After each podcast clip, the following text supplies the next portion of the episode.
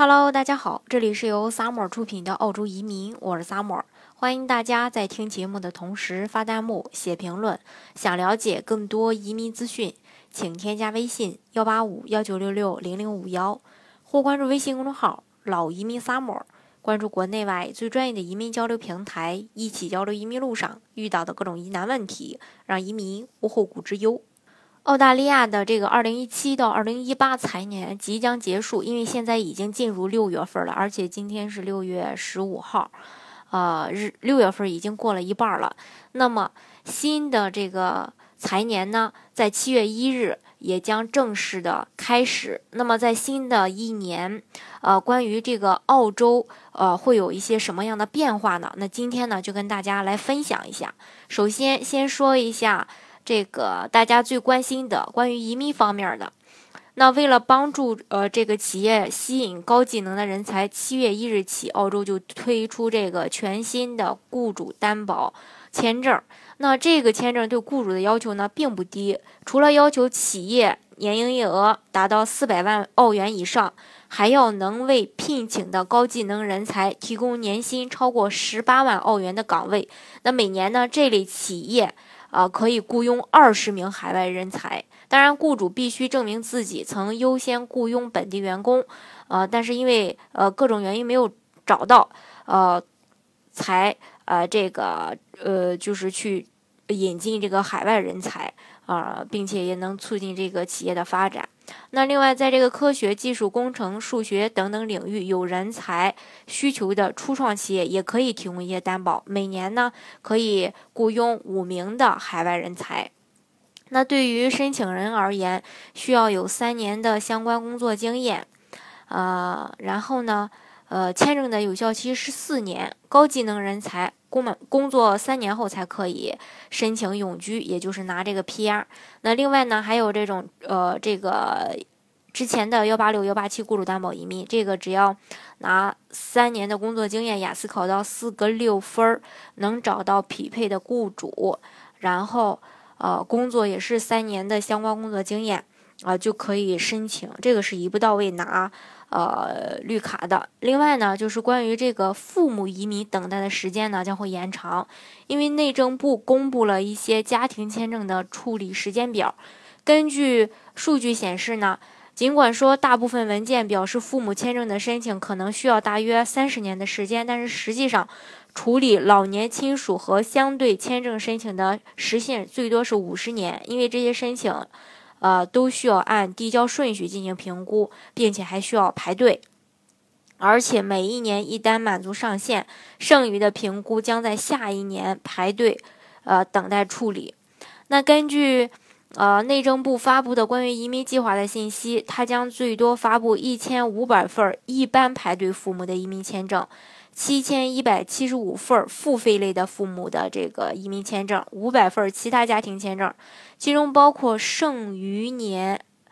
呃，这个剩余年老受照顾，呃类的这个签证，也就是幺幺四类别和最后家庭成员类别幺幺五类别，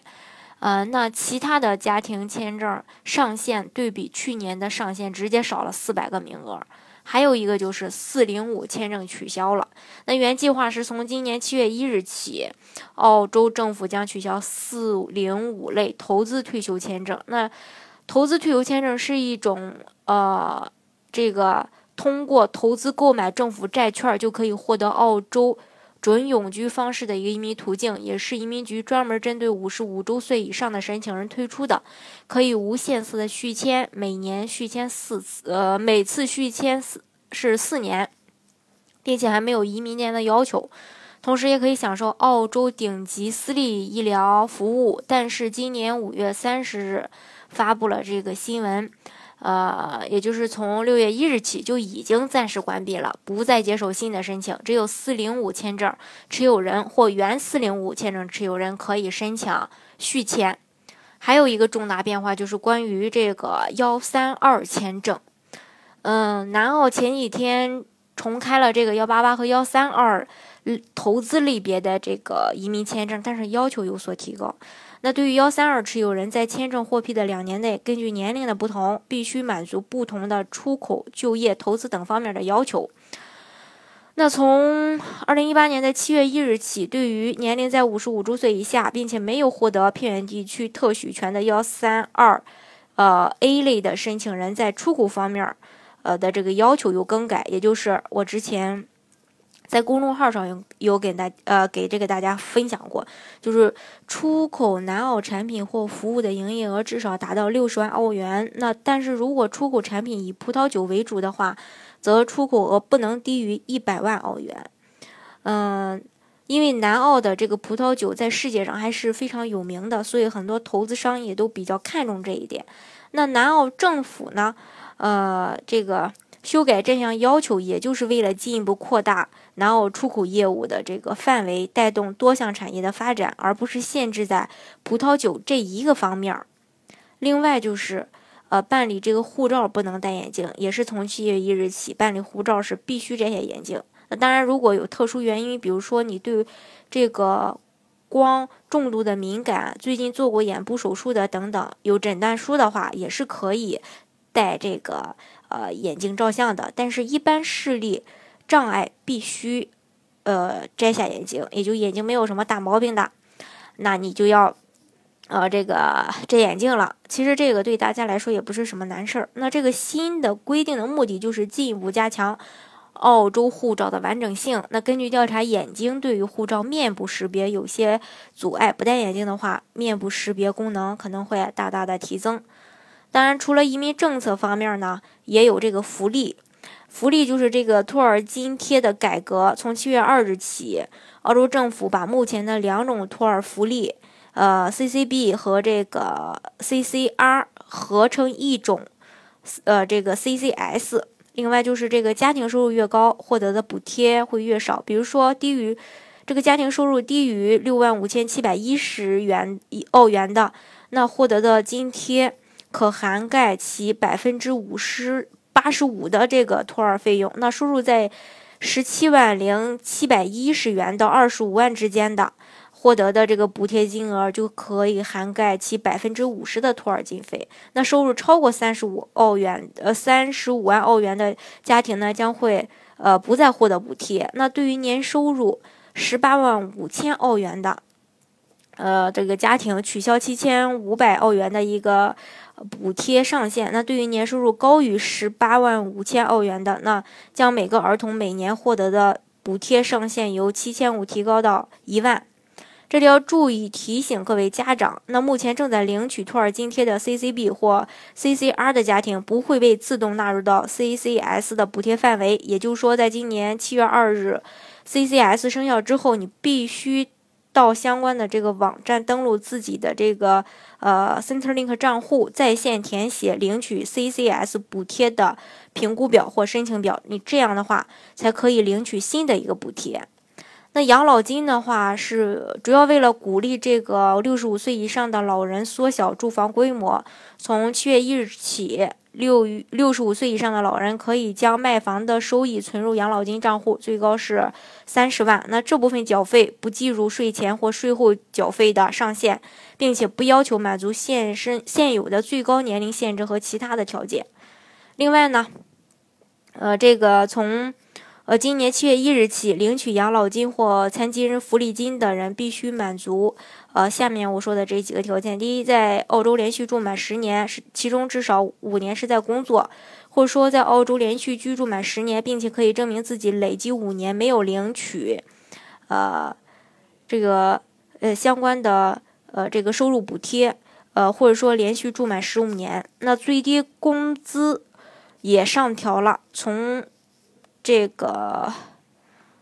法定工资吧，上调到三块五。那最低时薪从十八点二九刀上涨到了十八点九三刀，也就是最低周薪从六百九十四点九上涨到了七百一十九点二。嗯，因为在澳洲大概有二百万澳呃这个人二百万澳人吧，在领着这个最低工资，预计他们在这次改革中每周多领二十四。点三刀，年收入可以达到三点七四万刀。另外，关于日常生活的，就是海淘要收税了。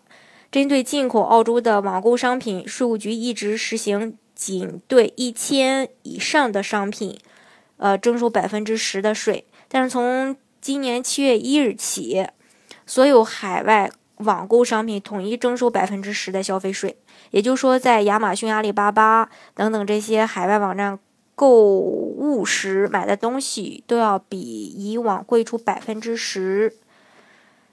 还有海外的亚马逊，从七月一日起，澳洲人将无法登录除了澳大利亚、呃澳洲这个亚马逊之外的所有国家的亚马逊网站。以后只要你在澳洲，无论你输入哪个网址，美国亚马逊、英国亚马逊、日本亚马逊，通通都会跳转到澳洲本地的亚马逊。原因很简单，亚马逊不想背海淘征税这个锅，所以有海淘需要的各位小伙伴，还是趁着现在赶紧买。否则到七月一日后，不仅选择会变少，花的钱可能还会变多。另外就是维州的垃圾费要上涨，因为中国宣布禁止呃进口洋垃圾，澳洲各州与当地垃圾处理公司需要重新谈判。从七月一日起，维州每年就是维州人吧，每年缴纳的垃圾处理费最多将上涨五十澳元，因为各个市政府正在争相应付即将。来临的这个垃圾回收危机，当然这些呃这个变革呢，对有部分人来说是好的，那对有部分来说呢是不好的。嗯，但是呢，这个政府呃既然有所调整，可能考虑的就是大部分人的一个需求，而不是少数这个人的一个需求，所以说还是这个少数服从多数，大家只能接受。好，今天的节目呢，就给大家分享到这里。如果大家想具体的了解澳洲的移民政策的话呢，欢迎大家添加我的微信幺八五幺九六六零零五幺，或关注微信公众号“老移民 summer”，关注国内外最专业的移民交流平台，一起交流移民路上遇到的各种疑难问题，让移民无后顾之忧。